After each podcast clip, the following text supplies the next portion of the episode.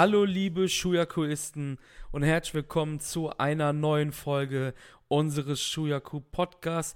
Natürlich bedingt durch die Corona-Krise gibt es weiterhin keine Reviews von irgendwelchen Events oder Shows, die aktuell sind. Wir haben uns aber was ausgedacht. Neben unserem Match, Match, das fängt ja direkt gut an, oder? Match Madness, den ihr jetzt eigentlich schon hättet hören müssen. Ich hoffe, ihr habt ihn gehört bitte da immer noch um Feedback. Da wird auf jeden Fall einiges auf euch zukommen in den nächsten Wochen. Wollten wir mal was anderes machen? Wenn ich sage wir, meine ich natürlich Marius und meine Wenigkeit. Hallo Marius. Hallo Chris und auf jeden Fall schaut euch den Match Madness Teil 1 an. Äh, das war wirklich gut.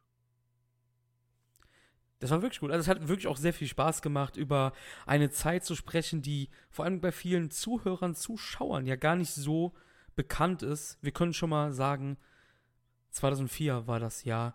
Ähm, wir haben uns aber jetzt ein anderes Thema vorgenommen, wie ich gerade schon erwähnt hatte. Wir wollen was anderes machen und haben uns gedacht, hey, es gibt so viele Themen im New Japan Kosmos, die wir noch gar nicht nach über einem Jahr des Podcastens haben wir da immer noch nichts in die Richtung gemacht. Wir haben es schon bei Twitter angekündigt. Heute geht es um, ja, wahrscheinlich einen der bekanntesten, beliebtesten und auch ja, wie soll man das sagen, ein, ein Stable, der Trends gesetzt hat seitdem. Ich spreche natürlich vom Bullet Club, Marius. Und für mich ganz klar das Stable der letzten Dekade.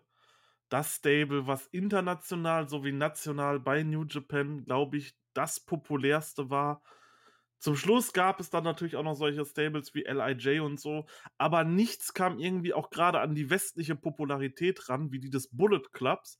Und der Hass, der Bullet Club hat wirklich eine sehr interessante Entwicklungsstory mit verschiedenen Liedern, mit ähm, teilweise Betrügereien drin, was gerade so im späteren Verlauf kam.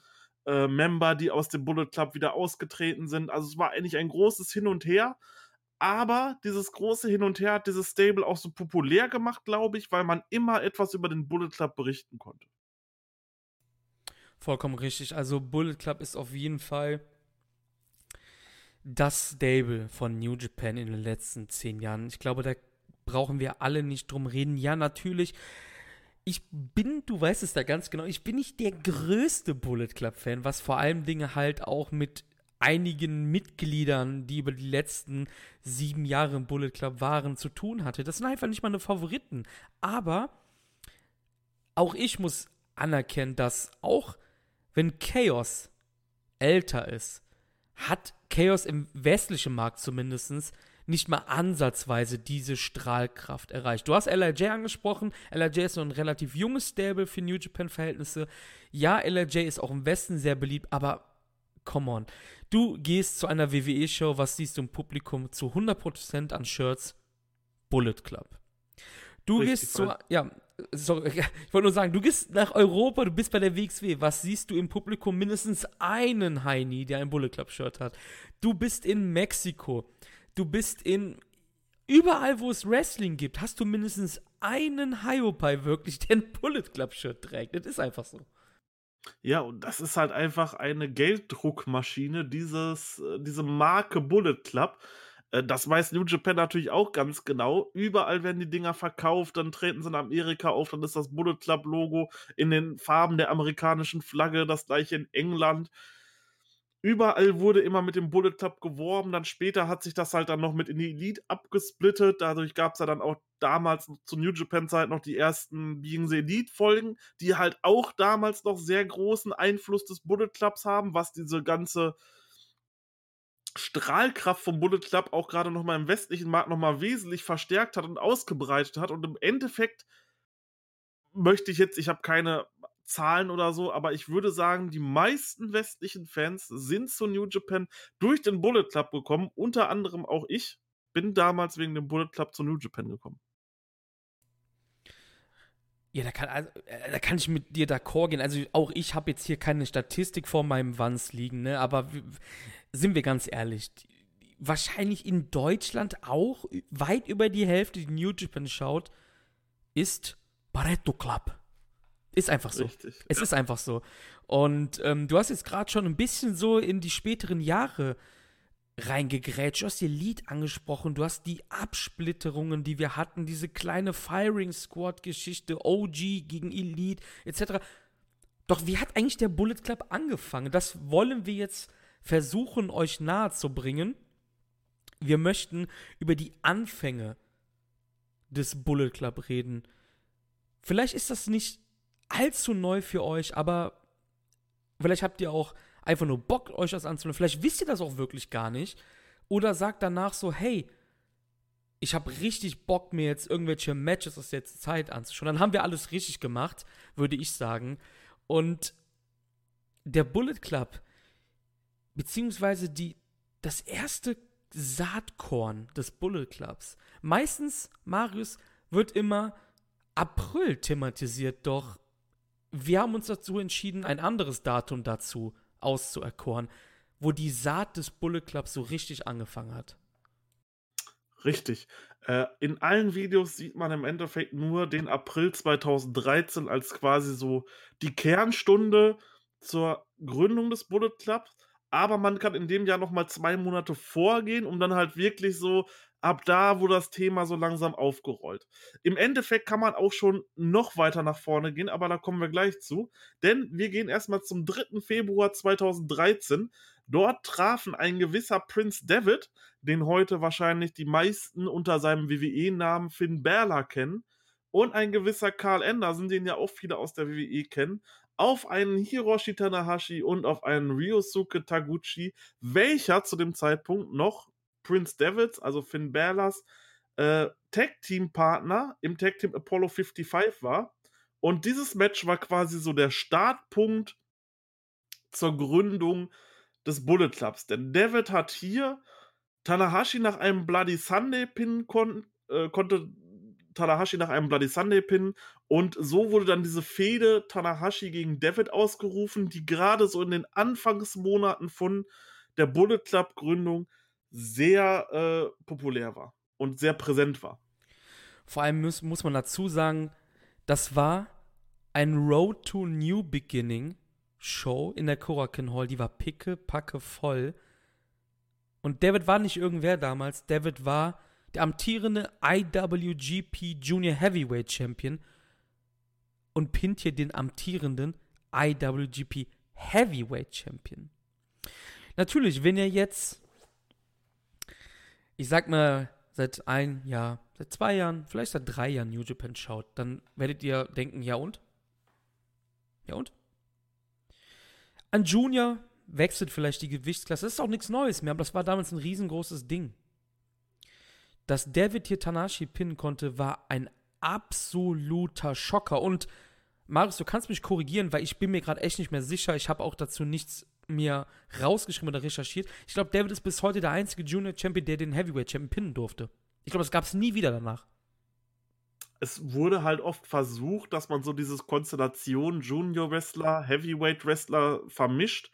Gerade so aus der früheren Vergangenheit jetzt, zum Beispiel war das ja bei Will Osprey oft der Fall, der ja jetzt auch jetzt in den Heavyweight-Bereich gewechselt ist, aber eben früher war das noch andersrum ja, ich, so wie ich mich erinnere, er ist zum Beispiel sehr oft gegen seinen ja, Mentor, seinen Meister, seinen Buddy Okada angetroffen, der ihn, zu New, äh, der ihn zu New Japan geholt hat und hat dort immer den kürzeren gezogen, sei es in irgendwelchen New Japan Cup Matches, sei es in irgendwelchen G1 Climax Matches.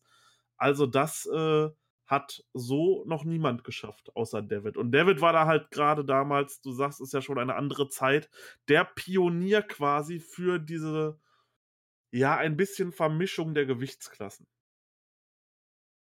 Ja, auf jeden Fall. Also, wie gesagt, wenn ihr erst seit kurzem schaut, ist das vielleicht jetzt nicht so das große Ding, aber es war ein absoluter Schocker damals. Und Davids Persönlichkeit änderte sich auch ähm, schon in den Vortagen auf jeden Fall. Und äh, wir springen jetzt einen Monat später, denn wir sind jetzt im, am 3. März, denn durch dieses Match im Februar bei der Road to New Beginning hat David Tanahashi herausgefordert zu einem Champion gegen Champion Non-Title Match bei der 41 Anniversary Show. Die Geburtstagsshow von New Japan. Mittlerweile hat New Japan das wieder auch traditionalisiert. Es gibt jetzt immer dieses Junior Heavyweight gegen Heavyweight Champion Match. Das gab es dann, glaube ich, zwei, drei Jahre gar nicht mehr. Jetzt gibt es das, glaube ich, wieder seit drei Jahren Regelmatch oder vier sogar mittlerweile. Bin mir jetzt gerade nicht mehr sicher. Ähm, und Tanahashi hat gesagt, wenn David ihn hier pinnen kann in einem Singles-Match, wird er den Titel vakantieren. Denn diese Blöße kann sich Hiroshi Tanahashi als IWGP Heavyweight Champion einfach nicht geben. Ja, aber er hat es nicht geschafft. Also David hat es nicht geschafft. Tanahashi hat es dann geschafft, nach dem High Fly Flow Prince David zu besiegen. Und äh, dieser möchte dann auch nach dem Kampf äh, David hochhelfen als fairer Sportsmann, aber wird dann von David fest äh, weggeschubst. Man kann sich, man muss sich quasi so ein bisschen in die Psyche von Prince David damals reinversetzen, was mit dem los war. Er war damals immer, äh, ja, wie er selbst schon sagte, Mr. Nice Guy, der vom Publikum gefeiert wurde, der Gaijin, der schon seit Jahren da war. Gerade so nach seinen Stable-Zeiten, er war früher im Stable Rise, im Stable CTU. Als diese Zeiten vorbei war, hat er sich dann einen großen Namen in der Junior Division gemacht, hat dann mit ähm, Ryosuke Taguchi gepinnt und war halt quasi so das Face und wurde halt von allen angefeuert. Er hat in dieser Zeit mega viele Erfolge errungen. Er war mehrfacher IWGP Junior Heavyweight Champion, ähm, mit Ryosuke Taguchi zusammen mehrfacher IWGP Junior Tag Team Champion, hat das Best of the Super Juniors äh, gewonnen. Aber ihm fehlte so ein wenig die Anerkennung von New Japan. Er wollte quasi in diese Fußstapfen von Tanahashi, von Okada treten und IWGP Heavyweight Champion werden. Und das hat jetzt an dieser Stelle noch nicht, beziehungsweise es hat nie geklappt, aber an dieser Stelle war dann so der große Personenwechsel von Prince David in seiner Charakteristik. Ja, David fing jetzt an, bösartiger zu werden. Er wurde arroganter, hat auch seine Gegner und auch Freunde bei Multiman-Matches nicht mehr respektiert. Den einzigen, den er weiterhin normal behandelt hat, war sein Apollo 55-Partner Ryosuke Taguchi, den er irgendwie so ein bisschen auf seine neue diabolische, böse Seite ziehen wollte. Doch Taguchi ist da nicht so drauf eingesprungen. Und die nächsten zwei Monate sind jetzt absolute Key Factors in der Geschichte des Bullet Clubs. Wenn jetzt kommt Invasion Attack. Wir hatten das eben schon erwähnt, das ist meistens der Part, wo die meisten, ja, News-Seiten, Podcasts anfangen erst. David und Taguchi schaffen es nicht, die Junior Heavyweight Tag Belts von den Timesplitters, Alex Shelley und Kushida, Kushida bei WWE angestellt mittlerweile, kennen wir natürlich alle und lieben wir alle. Die konnten die Titel nicht zurückholen. Und David war angepisst. Taguchi und er diskutieren wild, geben sich dann doch relativ widerwillig die Hand, bis Taguchi sich umdreht und dann von David attackiert wird. Und Shelly und Kushida wissen auch absolut gar nicht, ja, was da, was da überhaupt vorfällt was da passiert.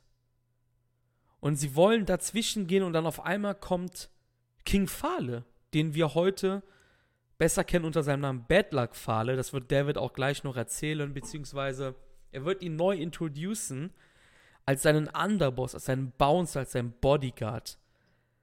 Und die beiden prügeln diese drei Juniors von links nach rechts. Captain New Japan. Eine Witzfigur im New Japan-Kosmos, kann man dazu sagen kommt auch noch und der wird sogar demaskiert von Prince David. Und David sagt da eine Sache, die für seine Regentschaft als Leader des Bullet Clubs eigentlich, ja, das ist sein Motto. Er ist der real Rock'n'Roller, der real Shooter Prince David. Und wir wissen ab da, David ist böse. Und es war ein absoluter Schocker damals, denn wie Marius eben schon erwähnt hatte, David war dieses blasse Babyface in der Junior-Division. Der lachend, tanzend. Kann man ein bisschen mit Ricochet vergleichen, oder? Ja, tatsächlich. Auch gerade mit Taguchi damals, der ähm, zwischenzeitlich sehr nach 80s aussah und immer für den Tanz zu haben war. Und Taguchi wissen wir selber, ist Comedy-Wrestler durch und durch und der war auch halt geborenes Face. Also die beiden waren schon liebe Jungs damals, ja. Das war definitiv ein Schocker und wahrscheinlich so der erste Meilenstein in der Gründung des Bullet Clubs.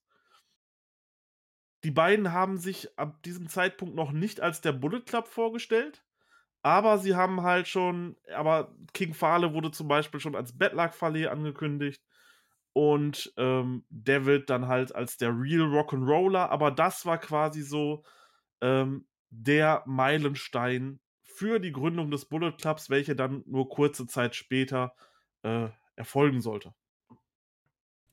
Ja, und da ist Don Taku ähm, bis heute vielleicht für jeden Wrestling-Fan allgemein, wenn, wenn man den Jahreskalender von New Japan sieht, ja, viele Wrestling-Fans werden immer an Don Taku denken, wegen dem 3. Mai 2013 eigentlich. Denn dort gab es dann passenderweise ein Tag-Team-Match zwischen Fale und David zusammen gegen Taguchi und Captain New Japan. Und äh, Prince David pinte hier Captain New Japan nach einer Lariat von Fale. Also Fale überließ David hier diesen Pin. Und später am Abend kam es dann zu der Key-Szene, die du gerade eben eigentlich angesprochen hattest. Richtig, also um nochmal darauf einzugehen, dieser 3. Mai, der wird auch gerne von New Japan in die Köpfe gerufen. Es gab dann später zum Beispiel auch Feierlichkeiten. Dort gab es dann ein inoffizielles Bullet Club Event nur bei New Japan an dem 3. Mai 2018 zum Beispiel, aber da kommen wir später noch drauf zu. Dieses Match von Fale und David war erstmal noch nicht so das große Besondere. Man wusste nun, die beiden Teams zusammen und sind jetzt quasi Heels. Auf der anderen Seite, später am Abend, ich glaube, es war das drittletzte Match, dort standen sich dann Carl Anderson und Hiroshi Tanahashi gegenüber. Anderson versuchte Tanahashi zu besiegen, um dann eventuell mal einen Shot auf die IWGP Heavyweight Championship von Okada zu bekommen, der dort den Titel getragen hat. Allerdings hat das nicht geklappt. Äh, Tanahashi ähm, konnte ihn quasi besiegen und wollte ihn danach aufhelfen und dort haben dann David und Fahle die Chance gesehen, um nochmal Mitglieder zu rekrutieren für ihre kleine Gruppierung. Und sie gingen dann hin und äh, griffen Tanahashi an, schlugen auf ihn ein, traten auf ihn ein und Anderson und Tamatonga, mit welchem er seit kurzem dort teamte, äh, standen total schockiert da und haben die beiden angeguckt. Und David machte seine ikonische, für den Bullet Club ikonische Pistolen ähm, Gestik mit den Fingern und zeigte an hier, wie sieht's aus? Habt ihr Bock mit uns mitzumachen? Tamatonga guckt erschrocken Anderson an und Anderson verpasst dann dem gerade aufstehenden Tanahashi eine Gans dann und da wusste Tamatonga, okay, wir sind drin und tritt auch mit auf ihn ein und dort wurde dann das der Bullet Club quasi gegründet in seiner Urformation, die vier ähm, Wrestler Tamatonga, Betlak Fale, Prince David und Carl Anderson haben sich dort zum äh, Bullet Club formiert. Ja, damit ist die Gründung des Bullet Clubs perfekt und ähm, ziemlich witzige Sache ist eigentlich, wie die vier untereinander eigentlich harmoniert haben. Denn wir wissen aus späteren Erzählungen, die vier waren wirklich backstage befreundet, weil sie die einzigen Ausländer waren, die im Dojo trainiert hatten in Tokio. Und sie nannten sich halt auch fortan weiterhin Dojo Boys backstage. Weil sie halt wirklich backstage befreundet waren. Das war so ein bisschen wie die Klick bei WWF in den 90ern, kann man dazu wirklich sagen. Die Jungs waren wirklich befreundet. Und ähm, Ziemlich cool finde ich eigentlich auch, wie David das mit seinem Real Shooter Namen, Spitznamen, ähm, ja, eigentlich, wo das herkommt. Und zwar hat er Backstage immer Witze mit Minoru Suzuki gemacht. Jetzt denkt jeder, Suzuki macht Witze, wow. Und dann noch mit so einem, mit so einem, ja, mit so einem dürren Gaijin halt. Ne? Ja. ja. Und ähm, er sagte dann immer, ich bin der Real Shooter, aber du bist der echte Shooter. Daraufhin angelegt natürlich, weil Minoru Suzuki halt Shoot Fight Wrestling bestritten hat und natürlich auch Orgi äh, originales MMA, so echtes MMA halt. Und ähm, das finde ich sind auf jeden Fall zwei coole Stories, die jetzt passenderweise enthüllt werden können von uns. Eben. Und auch heute sieht man zum Beispiel noch, dass äh, gerade wenn man den Jungs auf Instagram folgt, auch als Anderson noch bei WWE angestellt war, zum Zeitpunkt des Podcasts ist er jetzt nicht mehr, aber als er zum Beispiel noch bei WWE angestellt war, ist er immer, wenn er dann mal äh, frei hatte, Urlaub hatte sozusagen, ist er dann äh, rübergefahren zu seinen Kollegen Betlak Fale und Tamatonga, hat dort eine Grillparty mit seiner Familie veranstaltet und so. Und die sind quasi dort wirklich dicke Freunde gewesen. Und deswegen passt einfach so das gut zusammen, weil die halt alle so wirklich zusammengeschweißt waren. Das passt einfach. Ja, die vier haben halt wirklich so gesagt, ähm, wir sind Backstage befreundet, ja, okay, dann machen wir es halt jetzt auch vor der Kamera, so wenn sie wollen, ne? Und vor allen Dingen finde ich auch eine Szene ganz cool. David überlegte sich halt einen Namen für die Sache und kam dann halt mit der Idee zu Bullet Parade, Bullet League oder dem Bullet Club halt, der es dann noch geworden ist. Er wollte keine drei Buchstaben haben, wie zum Beispiel New World Order bei der NWO damals. Er wollte das als kompletten Namen haben und er textete dann Carl Anderson. Carl Anderson und er waren auch quasi Namenspatron, weil Anderson, wir wissen, ist die Machine Gun und er ist ja der Real Shooter. Deswegen hat er dann auch Bullet, die Patrone. Und Carl Anderson schrieb so, ganz ehrlich, mir ist das sowas von scheißegal, Bro. Du machst das schon. die waren halt wirklich tight miteinander, ne? Also wir kennen das natürlich, diesen Cape-Fape-Gedanken, dass wenn die draußen rumlaufen, egal ob Japan, England oder in äh, Amerika, Chaos läuft zusammen, Bullet Club läuft zusammen und äh, Hontai, also die Main Unit läuft zusammen und die Suzuki-Gun halt. Aber die waren halt wirklich befreundet miteinander, ne? Also das ist jetzt kein, ähm, kein K-Fab-Gedanke einfach. Das ist die Realität gewesen, ne? Ja, richtig. Ja, nach Dontaku fing es dann so richtig an. Am 22. Mai, also noch im selben Monat, gab es das erste richtige, offizielle Match des Bullet Clubs in einem Eight-Man-Tag-Match. Ja, dort konnten dann äh, der Bullet Club, zu ihrer Zeit ja nur vier Leute, äh, Captain New Japan, Tanahashi, Nakanishi und Taguchi besiegen. Und das war dann das erste Match des Bullet Clubs, welches äh, zu einem Haufen an Erfolge führte. Der erste sollte auch nicht lange auf sich äh, warten lassen in dieser Konstellation, nämlich es stand das Best of the Super Juniors an. Und wie wir alle wissen, wie ich ja eben erklärt habe, war David sowas wie äh, das Ace dieser Division, also was auch früher Kushida war und Hiromu und andere noch früher. Er hat es hier geschafft, äh, durch den Block zu gehen und alle seine Kontrahenten mit acht Siegen und keiner Niederlage totale Dominanz zu besiegen ein Novum auf jeden Fall in der Historie des, ja. des BOSJ. Es war der absolute Monster-Push für Devil zu der Zeit und natürlich passend. Der Bullet Club ist gerade erst angelaufen. Ähm, Im Juni ist dann das BOSJ geendet, damals noch mit Halbfinals. Da hat er dann Kenny Omega besiegt und da gibt es auch dieses ikonische Foto, wo die Jungs die Real Shooter-Geste, also diese Pistolengeste gegen Kenny machen. Und ein paar Jahre da, später ist Kenny dabei. Witzigerweise. Da, kann ich, da kann ich jedem nur sagen, guckt euch dieses Match an. Also, das war so ziemlich eins der ersten. Als ich angefangen habe, damals mit New Japan, habe ich das aufgesaugt, äh, den Content, und wollte umso mehr Content kriegen, wollte alles sehen.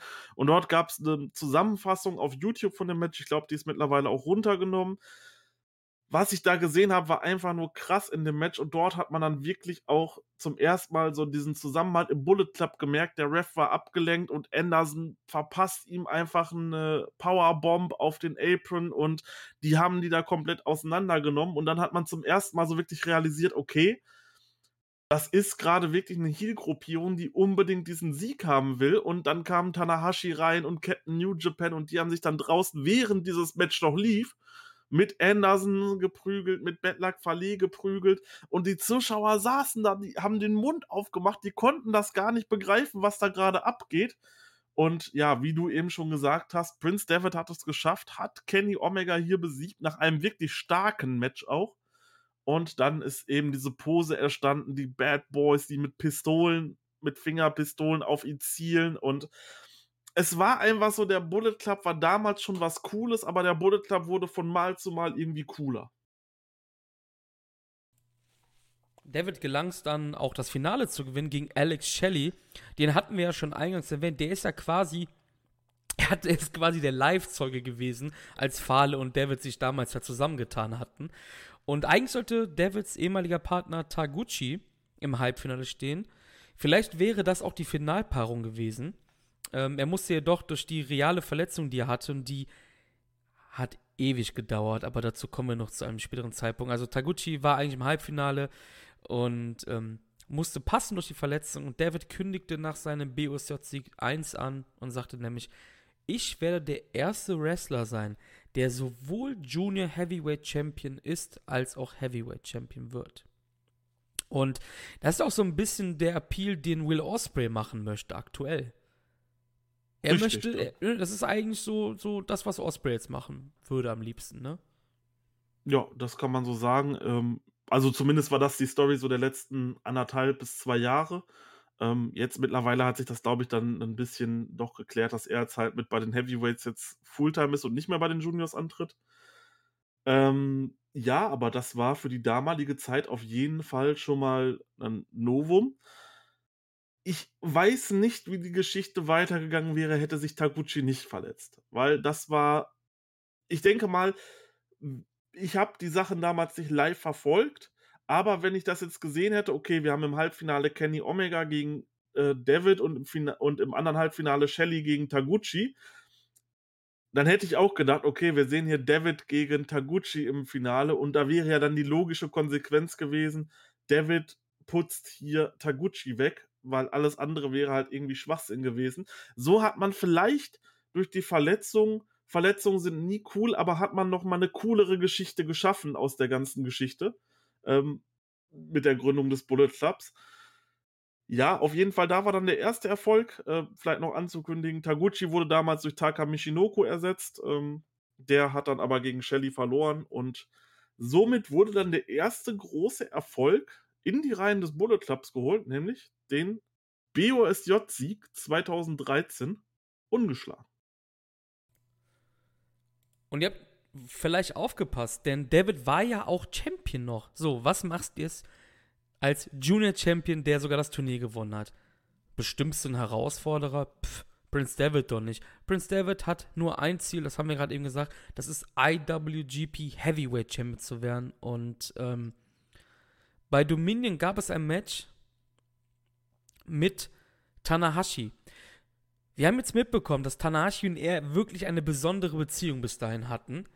Und David wusste, wenn er Tanahashi besiegt, dann kann er Okada herausfordern. Und Tanahashi gewinnt dieses Match durch unfassbare Eingriffe des Bullet Clubs. Ich habe das Match noch vor einer Woche mir angeschaut. Es war unglaublich und die Fans waren absolut geschockt, dass David hier Tanahashi besiegen konnte. Schon wieder.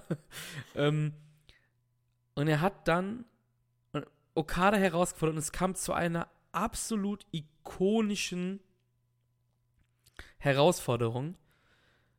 David sagte, ja, hier, IWGP Heavyweight Titelmatch.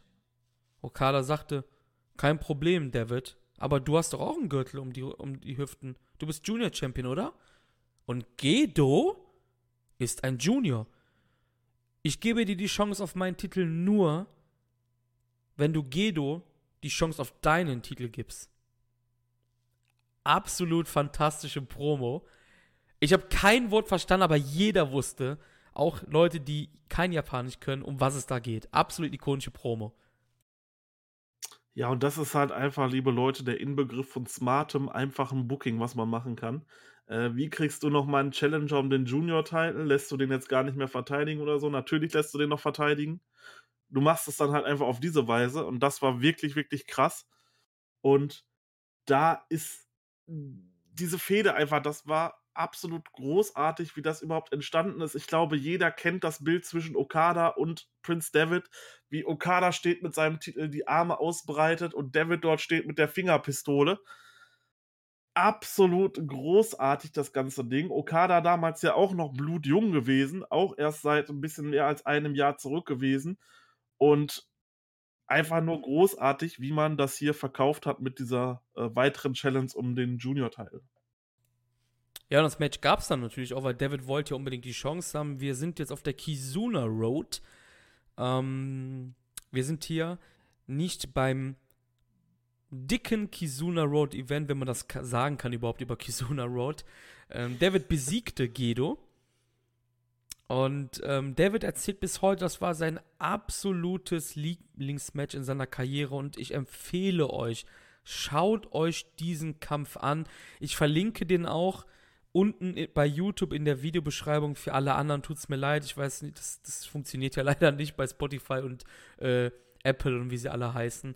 Bei YouTube ist es verlinkt. Da, wir können am Ende, glaube ich, auch sagen, oder drüber reden, so was, was unsere Lieblingsmatches von dieser Zeit ist, sind. Ähm, können wir ja vielleicht drei Stück oder so in die Beschreibung packen. Was auch noch ein klitzekleines Rad ist, eigentlich nicht wirklich erwähnenswert, aber es gibt mittlerweile auch einen Ableger in äh, Mexiko, einen Bullet Club Latinoamerika. Tamatonga war zu dem Zeitpunkt wirklich ein Springer, nicht wie heute, wo er nur in Japan halt wrestelt oder halt bei den US-Shows, Tamatonga war oft in Mexiko zu dem Zeitpunkt, hat ja auch da seine Explosion gehabt und hatte damals die World Tag Team Teile vom Consejo Mundial de Lucha Libre und hat diese an Tanahashi und Liger verloren. Und hier sind wir wieder bei Tanahashi, auch wenn es halt nur ein CMLL-Titel ist. Tanahashi hat wieder die Finger im Spiel, wenn es um den Bullet Club geht. Ja, und wieder gehen die Titel an Tanahashi und äh, er ist da immer so ein bisschen so das Kryptonit bei Bullet Club, kann man schon fast sagen. Zumindest so zu der Zeit. Irgendwo ist er da immer mit drin. Ah ja, damals auch mit äh, El Terrible. Das war schon interessant, dass es auch quasi noch einen weiteren Ableger gab. Und da sah man dann quasi halt auch so die ersten, ich sag mal so leichten Expansionsversuche von New Japan schon. Mit dieser Marke Bullet Club. Äh, das war später ja dann zum Schluss äh, mit, dem, mit dem Bullet Club, den es bei ROH gab und das zum Schluss dann wirklich diese Zuschauer nur eingeschaltet haben wegen dem Bullet Club, weil der halt einfach so populär war zum Schluss. Äh, war das schon so eine coole Side-Story auf jeden Fall. Ja, wir gehen die Kuzuna Road ein bisschen weiter. Wir sind jetzt am 20. Juli. Da gibt es dann das IWGP Heavyweight Teilmatch zwischen Kazuchika Okada und Prince David. Und trotz Eingriffe des Bullet Clubs reicht es für Prince David nicht, Okada zu besiegen. Okada verteidigt den Titel und das wird Prince David ein bisschen über seine Leadership begleiten, dass er das ganz große Ding vielleicht doch nicht erreichen wird. Kurz danach ist der G1 Marius und wir haben Bullet Club Beteiligung natürlich mit Carl Anderson und Prince David und David setzt ein Ausrufezeichen hier, Anderson aber auch. Richtig, äh, vielleicht nochmal, um e, auf eben zurückzusprechen, auf das Okada-Ding. Ich glaube, dort fiel dann auch schon David. Er war quasi an, an der Spitze seines Schaffens in New Japan, hat äh, das BOSJ gewonnen, wie es noch keiner vor ihm zuvor gewonnen hat, hat das Ace Tanahashi besiegt und ist ganz kurz vor der Spitze gescheitert, aber dann kam der G1, der hat ihm dann vielleicht noch mal so ein bisschen wieder Aufwind gegeben, aber für den ganz großen Schlag hat es danach nicht gereicht. David hier wirklich mit unglaublich vielen krassen Siegen. Er hat am Ende eine Gesamtpunktzahl von 10 Punkten erreicht, ist damit dann ähm, äh, Vierter in dem Block geworden, zusammen mit Shibata, Davy Boy Smith Jr. und Togi Makabe, welche alle 10 Punkte hatten. Dabei konnte er allerdings Siege über Okada, Tanahashi, Kojima und Makabe erreichen, was auf jeden Fall krass ist. Anderson hat es da nicht ganz so gut gehabt. Er hat allerdings einen dicken Sieg über ähm, Shinsuke Nakamura gehabt. Allerdings äh, hat er dann am letzten Tag das Finale nicht erreichen können, wurde dann von Tetsuya Naito gestoppt. Wie ja vielleicht einige wissen, Carl Anderson war ja der erste Gaijin nach Rick Root, der es in ein G1-Finale geschafft hat. Und zwar ein Jahr vorher beim G1 Climax 2012. Diesmal wollte er das wiederholen, hat aber nicht geklappt. Er ist äh, übrigens dann mit ähm, 10 Punkten, ebenso wie David Dritter geworden in dem Block. Dort haben sich dann die 10 Punkte geteilt. Äh, Tetsuya Naito, Suzuki, Shelton X, Benjamin, Nakamura, Yuji Nagata und eben Karl Anderson hatten alle 10 Punkte, aber aufgrund von direkten Siegen übereinander hat es für Karl Anderson nicht gereicht. Ja, hat den, den Decider halt verloren. Zum Trost, was für Anderson kann man sagen, dass Naito dann ähm, den G1 gewonnen hat in diesem Jahr und da ist auch unser Name Shuyaku her. Ja, muss man sagen. Stimmt, stimmt, ja, bei der, bei, dabei sind. Genau, bei der Promo von Naito, als er sich dann ja als Shuyaku von New Japan Pro Wrestling ja genannt hat. Ja, ähm, wir sind im September 2013. Destruction ist am Start und das ist so ein bisschen der Fädenabschluss zwischen Tanahashi und Bullet Club. Die Wege werden sich wahrscheinlich in den nächsten Jahren auch nochmal kreuzen. Ganz klare Sache. Aber hier ist erstmal Schluss. Tanashi gewinnt ein Lumberjack Deathmatch mit Prince David. Und das Ding ist geritzt. Lumberjack, vielleicht wissen das einige nicht. Das ist halt, wenn ja, Leute um den Ring rum stehen. David natürlich mit seinem Bullet Club und Tanashi natürlich mit der Hontai neben dem Ring. Tanashi kann sich auch endlich rächen, nachdem er zwei Singles-Matches in Folge gegen Prince David verloren hatte.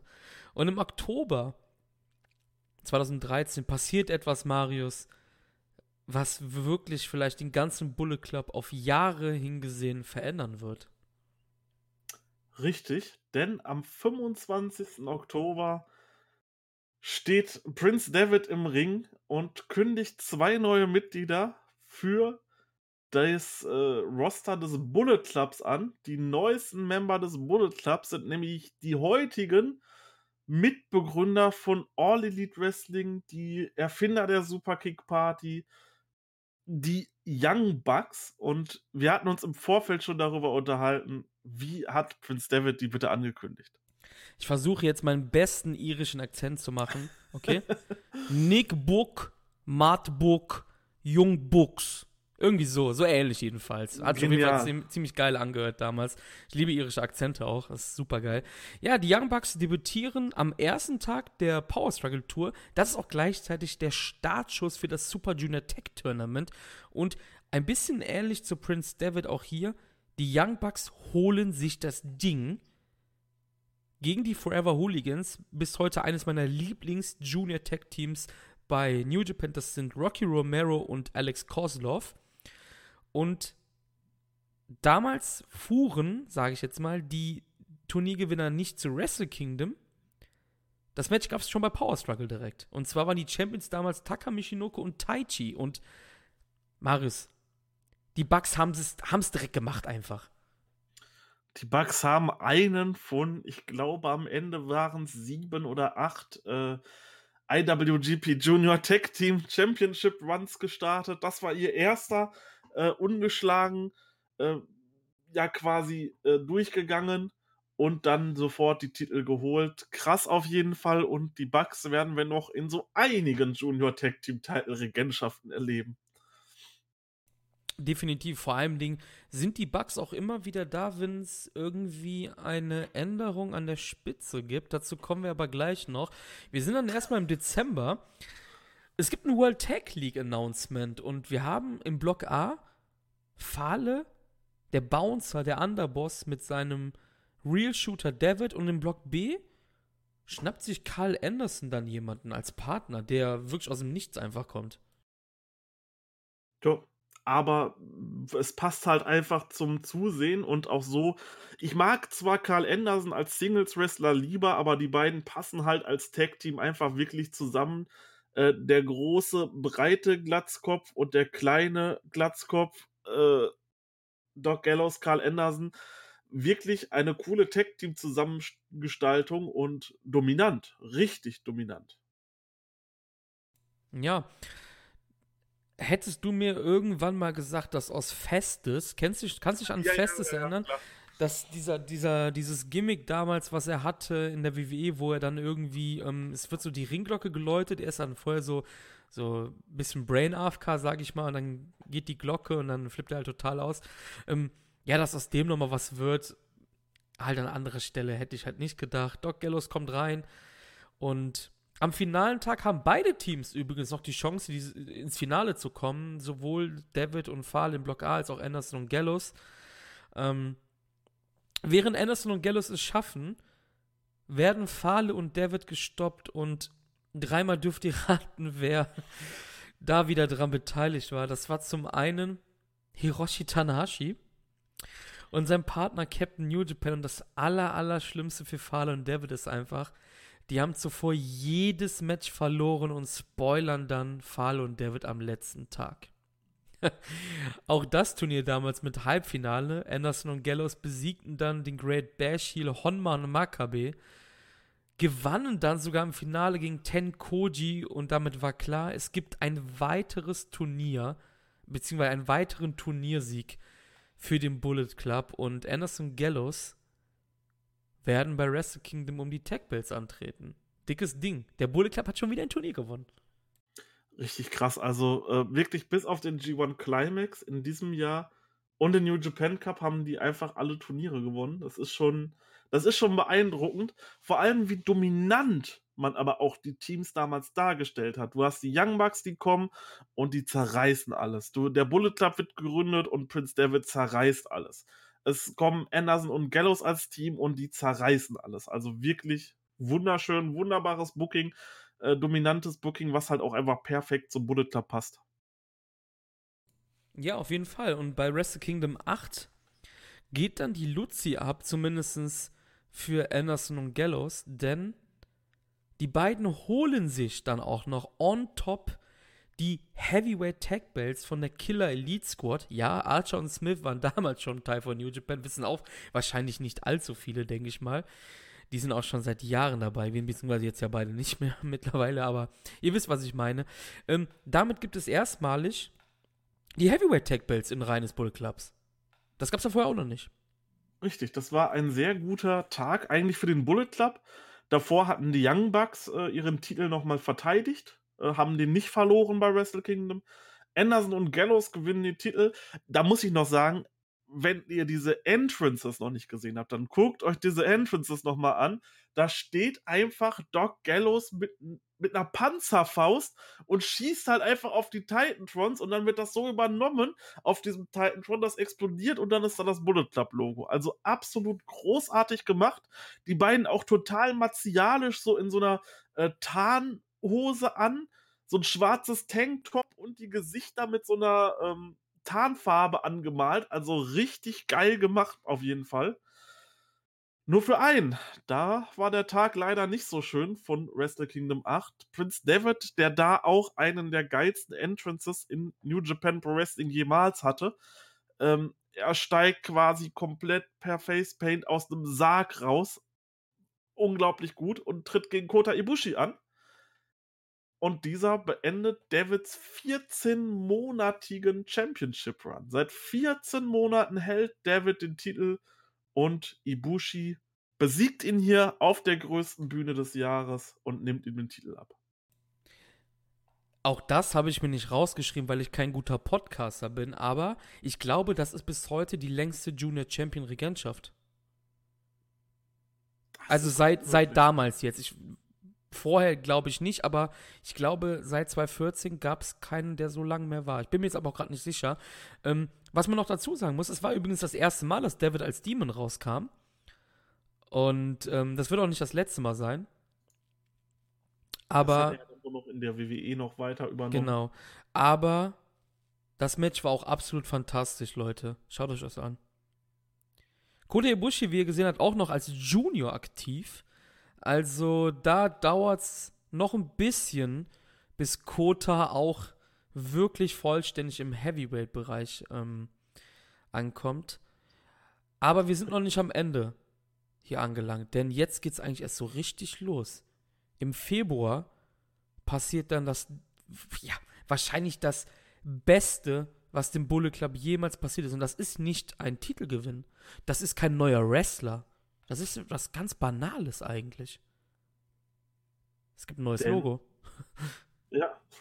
Vor allem, und es ist nirgendwo, wir mussten tatsächlich erstmal ein bisschen gucken. Es ist alle das Logo, was ihr kennt. Vorher hatte der Bullet Club, muss man sagen, das war so eine rote Schriftform. wo halt Bullet Club draufsteht. Da drin waren dann halt so ein paar Bullet Holes drin, also so ein paar Einschusslöcher von Pistolen. Und jetzt ist es halt dieses weiße Logo mit den zwei AK-47 und den Patronen und dem, und dem Totenkopf. Quasi das populäre Logo, was halt auch, muss ich sagen, am besten aussieht. Es gab dann auch immer mal Versuche, das noch abzuwandeln in späterer Zeit, aber das ist eigentlich das Logo, was alle mit dem Bullet Club verbinden. Und was dann eingeführt wurde, äh, um nochmal eben auf die Dominanz von David mit seinem Junior Run zurückzukommen. Ich habe tatsächlich gerade nachgesehen, es gab nur einen, der hat es nochmal länger geschafft und das war Yushin Liger, ganz, ganz früher Stunde gewesen. Aber ansonsten war David quasi derjenige, der in der Neuzeit den Titel wirklich am längsten hatte und auch die dominanteste äh, Titelregentschaft hatte, die dort zu Ende ging. Deswegen war das auch wirklich ein Schocker und äh, ein großes Ding. Ja, das habe ich mir jetzt gedacht. Ich hatte es mir irgendwie nicht rausgeschrieben, habe ich wahrscheinlich vergessen, aber ich habe es mir nur so gedacht, weil bei 14 Monaten, das im Junior-Bereich, das muss halt das dicke Ding sein.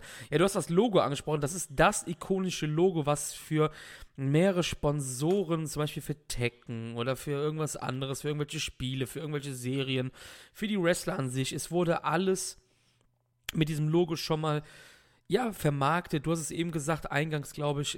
Es gibt den mit dem, mit dem, mit dem ähm, Union Jack von Großbritannien. Es gibt den mit den Stars and Stripes für Amerika.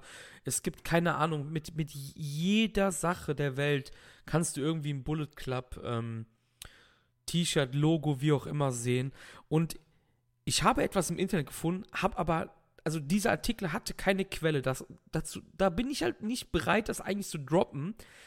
Aber ich drop's jetzt einfach mal und hoffe vielleicht, dass irgendjemand da eine bessere Quelle hatte. Ich will das auch gar nicht erwähnen, weil die hatten selber keine Quelle. Diese Seite schrieb 100.000 Shirts Verkauf im, am ersten Tag. Meinst du, das kann wahr sein? Ist schon viel, ne? Das ist schon heftig, weil ich, ich bin mir nicht hundertprozentig sicher. Ich würde ich so glaube sagen, nicht, das stimmt, aber ich bin mir nicht sicher. Ich würde so sagen, die richtig populäre Phase fing so zu der Zeit ein Jahr später an, wo es dann auch wirklich auch in Amerika und so angekommen war. Es könnte, es könnte, es könnte natürlich sein. Also ich bin mir nicht hundertprozentig sicher. Ich weiß nicht, ob die sich das jetzt einfach so ausdenken sollten. Ich, äh, Im Bereich des Möglichen ist es auf jeden Fall. Ich denke, Bullet Club Merch ist der meistverkaufteste Artikel bei New Japan der letzten Jahre überhaupt. Ähm, deswegen, es kann sein. Bei New Beginning kehrt dann auch jemand zurück, den wir auch schon erwähnt hatten, nämlich Ryusuke Taguchi. Nach acht Monaten Pause. Und auf dieser Tour gibt es ein Tag-Match. Taguchi teamt mit Togi Makabe, unter anderem gegen Prince David und Taguchi pinnt David. Und das sollte zu Invasion Attack im April führen. Und beiden war klar, New bei New Japan ist nur Platz für einen von uns. Es gibt ein Loser Leaves Town Match zwischen Prince David und Ryusuke Taguchi. Bei David ändert sich jetzt etwas, Marius, im Kopf. Richtig. Äh, David will dieses Match selber bestreiten und wie es halt beim Bullet Club ist, die Young Bucks kommen mit raus und David sagt nach ein paar Eingriffen, nein, nein, hör auf, geht backstage, ich will das hier alleine machen. Ich will Taguchi besiegen und sagt dann quasi den Young Bucks, geht weg. Die lassen sich das aber nicht von ihm sagen. Es sind die Young Bucks. Ähm, die bleiben da und David wird halt irgendwann sauer, nachdem sie Taguchi wieder rausgezogen haben, ihn verprügelt haben auf dem Boden, schubst äh, Prince David, ich glaube Nick oder Matt, ich bin mir nicht sicher, welcher es von den beiden war, weg und fängt sich dann von dem anderen Bug sofort einen Superkick und wird von beiden dann erstmal draußen verprügelt bis die dann wegziehen und ja, sie haben ihn quasi sozusagen rausgeschmissen aus dem Bullet Club durch diese Tritte und diese Verprügelung. Taguchi gelingt es dann noch, äh, David in diesem Match zu besiegen und ich glaube, jeder hat diese äh, Situation gesehen, wie David dort sitzt und äh, beziehungsweise beide dort stehen und Taguchi hält ihm die Hand hin, David schlägt ein und das war das letzte Match für David im Bullet Club und für David in New Japan Pro Wrestling. Ja, David ist dann quasi an seinem letzten Tag face geturnt, hat zumindest, was heißt face geturnt, er hat sich zumindest wieder mit Taguchi im Reinen befunden und wir hatten das eingangs schon, dieses Gespräch kurz, ist für mich einfach auch, was David folgen lässt am nächsten Tag, ist einfach unfassbar geil und schlau und smart zugleich, denn es heißt nicht einen Tag später, David verlässt New Japan wegen WWE. David sagt, er kündigt hiermit offiziell seinen Rücktritt an bei New Japan, weil er sich schämt, was er als Bullet Club Mensch in den letzten anderthalb Jahren bzw. einem Jahr New Japan angetan hätte. Er war nicht dankbar dafür, was New Japan ihm gegeben hätte und verlässt damit in Scham die Promotion. Wow. Wow.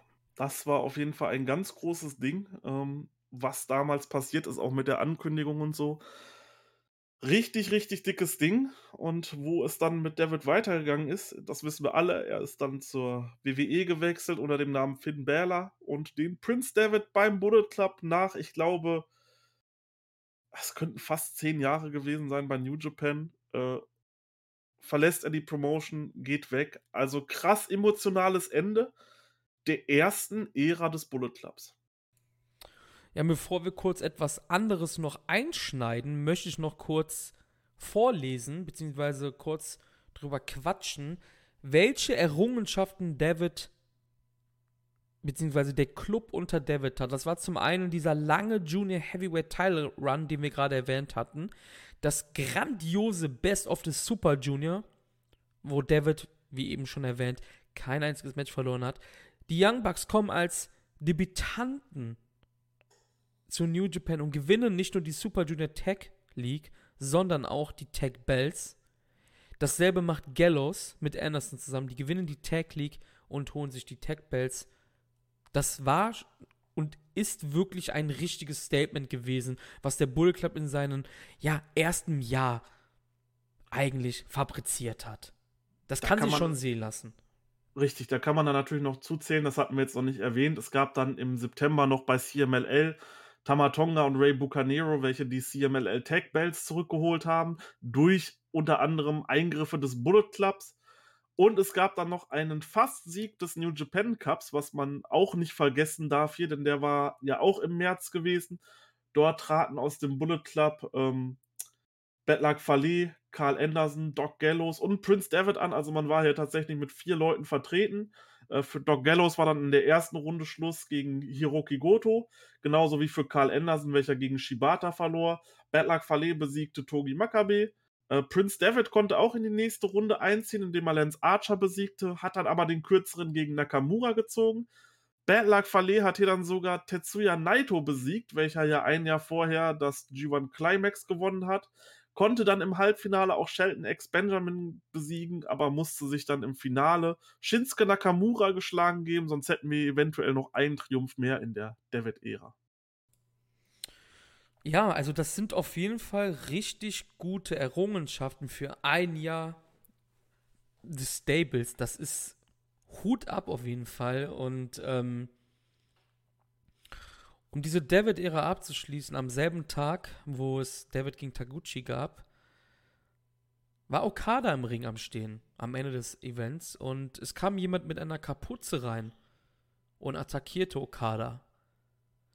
Dieser jemand stellte sich dann heraus als AJ Styles und AJ Styles verlangte ein Titelmatch.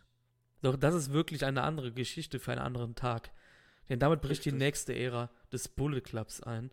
Und Marius, wir haben jetzt hier, wir sind jetzt hier die Chronik durchgegangen. Ich weiß, du warst nicht live dabei damals, aber das war schon, das, das, man kann sagen, das war schon eigentlich so mit das Interessanteste am, am, am, am Building eines Stables, was man wahrscheinlich im Wrestling in den letzten zehn Jahren gesehen hat. Definitiv, also hundertprozentig. Ähm, vor allem, es hatte so ein bisschen was von Aufbruch gehabt, auch bei New Japan. So, man wusste, seit 2012 ging es mit der Promotion richtig nach oben. Und dann war es halt einfach ein Glücksgriff, dass man dann wirklich ein Jahr später dieses Stable geformt hat, den Bullet Club, der einfach so populär wurde. Und man hatte dann neben diesem ganzen äh, Tanahashi gegen Okada-Fehde äh, hatte man dann einfach ein Stable gehabt, welches sowas von grandios war in der Entwicklung, sowas von, vor allem das war cool. Das war einfach, beziehungsweise ist immer noch ein cooles Stable. Du guckst dir dieses Logo an, du denkst, ey, das als T-Shirt, das sieht wirklich geil aus. Oder hast du hier auf dem Arm noch das New Japan Logo, was mit, äh, was durchschossen wurde und so. Hinten auf dem Rücken steht da noch irgendwas drauf. Die kommen raus, ziehen sich, ähm, Halstücher hoch, wo dann dieser Bullet Club Totenkopf drauf ist und so kommen in den Ring und sind einfach total dominant. Und da hat man einfach wirklich ein wirklich großartiges Stable geschaffen. Und dieses Stable hat man dann auch wirklich großartig konsequent durch diese erste David-Ära durchgezogen. Ja, auf jeden Fall. Ähm, wir hatten das mit dem Logo ja auch das war wirklich nochmal so ein absoluter Gamechanger einfach, glaube ich, ne? Also alleine, wie du das gerade gesagt hast, auch wie der Bullet Club sich gegeben hat, das war halt wirklich wie so eine, wie so eine kleine Militärspezialeinheit einfach, die da bei New Japan richtig stunk gemacht hat. Man kann natürlich sagen, die, die Ausländer haben immer in Japan stunk gemacht eigentlich. Das war eigentlich immer dieses, dieses ganz billige, dass die meisten Ausländer halt Heal sind und alles, aber ja, wir haben jetzt wirklich ein Only Gaijin Stable, was den Japanern richtig, richtig Feuer unterm Arsch macht. Und am Anfang waren die Japaner auch gar nicht so begeistert davon, aber nach und nach, David erzählt das auch in mehrfachen Podcasts, hat man immer mehr Shirts gesehen und irgendwie fanden die das cool, vor allem bei jüngeren Leuten, so ein bisschen wie bei LLJ. Weißt du? Dass ja. viele junge Leute auch darauf angesprungen sind dann und äh, auch mit dem, mit dem Bullet Club, mit diesem Skull dann durch die Gegend gelaufen sind. Und ähm, ja, Hut ab vor allen Beteiligten, ob es David ist, ob es Anderson ist, ob es ähm, Gedo ist, der so ein bisschen die Idee hatte, ich glaube, es ist auch so gewesen, dass Guido eigentlich nur zwei Leute haben wollte, also halt Fale und David. Und David dann irgendwie gesagt hat, hey, sollen wir nicht das größer machen? Und Guido sagt, ja klar, können wir machen. Absolut fantastisch, Hut ab vor allen Beteiligten. Und ähm, ja, wir können sagen, in der nächsten Episode der Historie des Bullet Clubs, da, da greift jemand mit Handschuh nach Gold und das macht den, macht den Bullet Club auch zu Gold. Denn ich kann schon mal vorweg sagen, das war tatsächlich für mich meine Lieblingszeit des Bullet Clubs. Und ich glaube auch für viele andere war das, was ich so gehört habe, die wahrscheinlich beste Bullet Club-Ära. Wir haben hier jetzt so krass auch über die David-Ära gesprochen, haben die so gelobt, wie gut die waren, aber ich fand die nächste Ära, die zweite Ära des Bullet Clubs, hat da einfach nochmal was draufgesetzt. Aber das zu einem späteren Zeitpunkt. Genau, und ich hoffe, ihr hattet mit der ersten Folge, das auch für uns Neuland, gibt uns bitte Feedback, was können wir besser machen, was haben wir falsch gemacht, was können wir interessanter machen, gibt uns hier Feedback dazu, wir würden uns sehr, sehr darüber freuen und ich hoffe, wir hören uns, sehen uns dann beim nächsten, nächsten Mal, wenn es heißt Historie des Bullet Clubs. Macht's gut, haut rein und ciao. Ciao, ciao.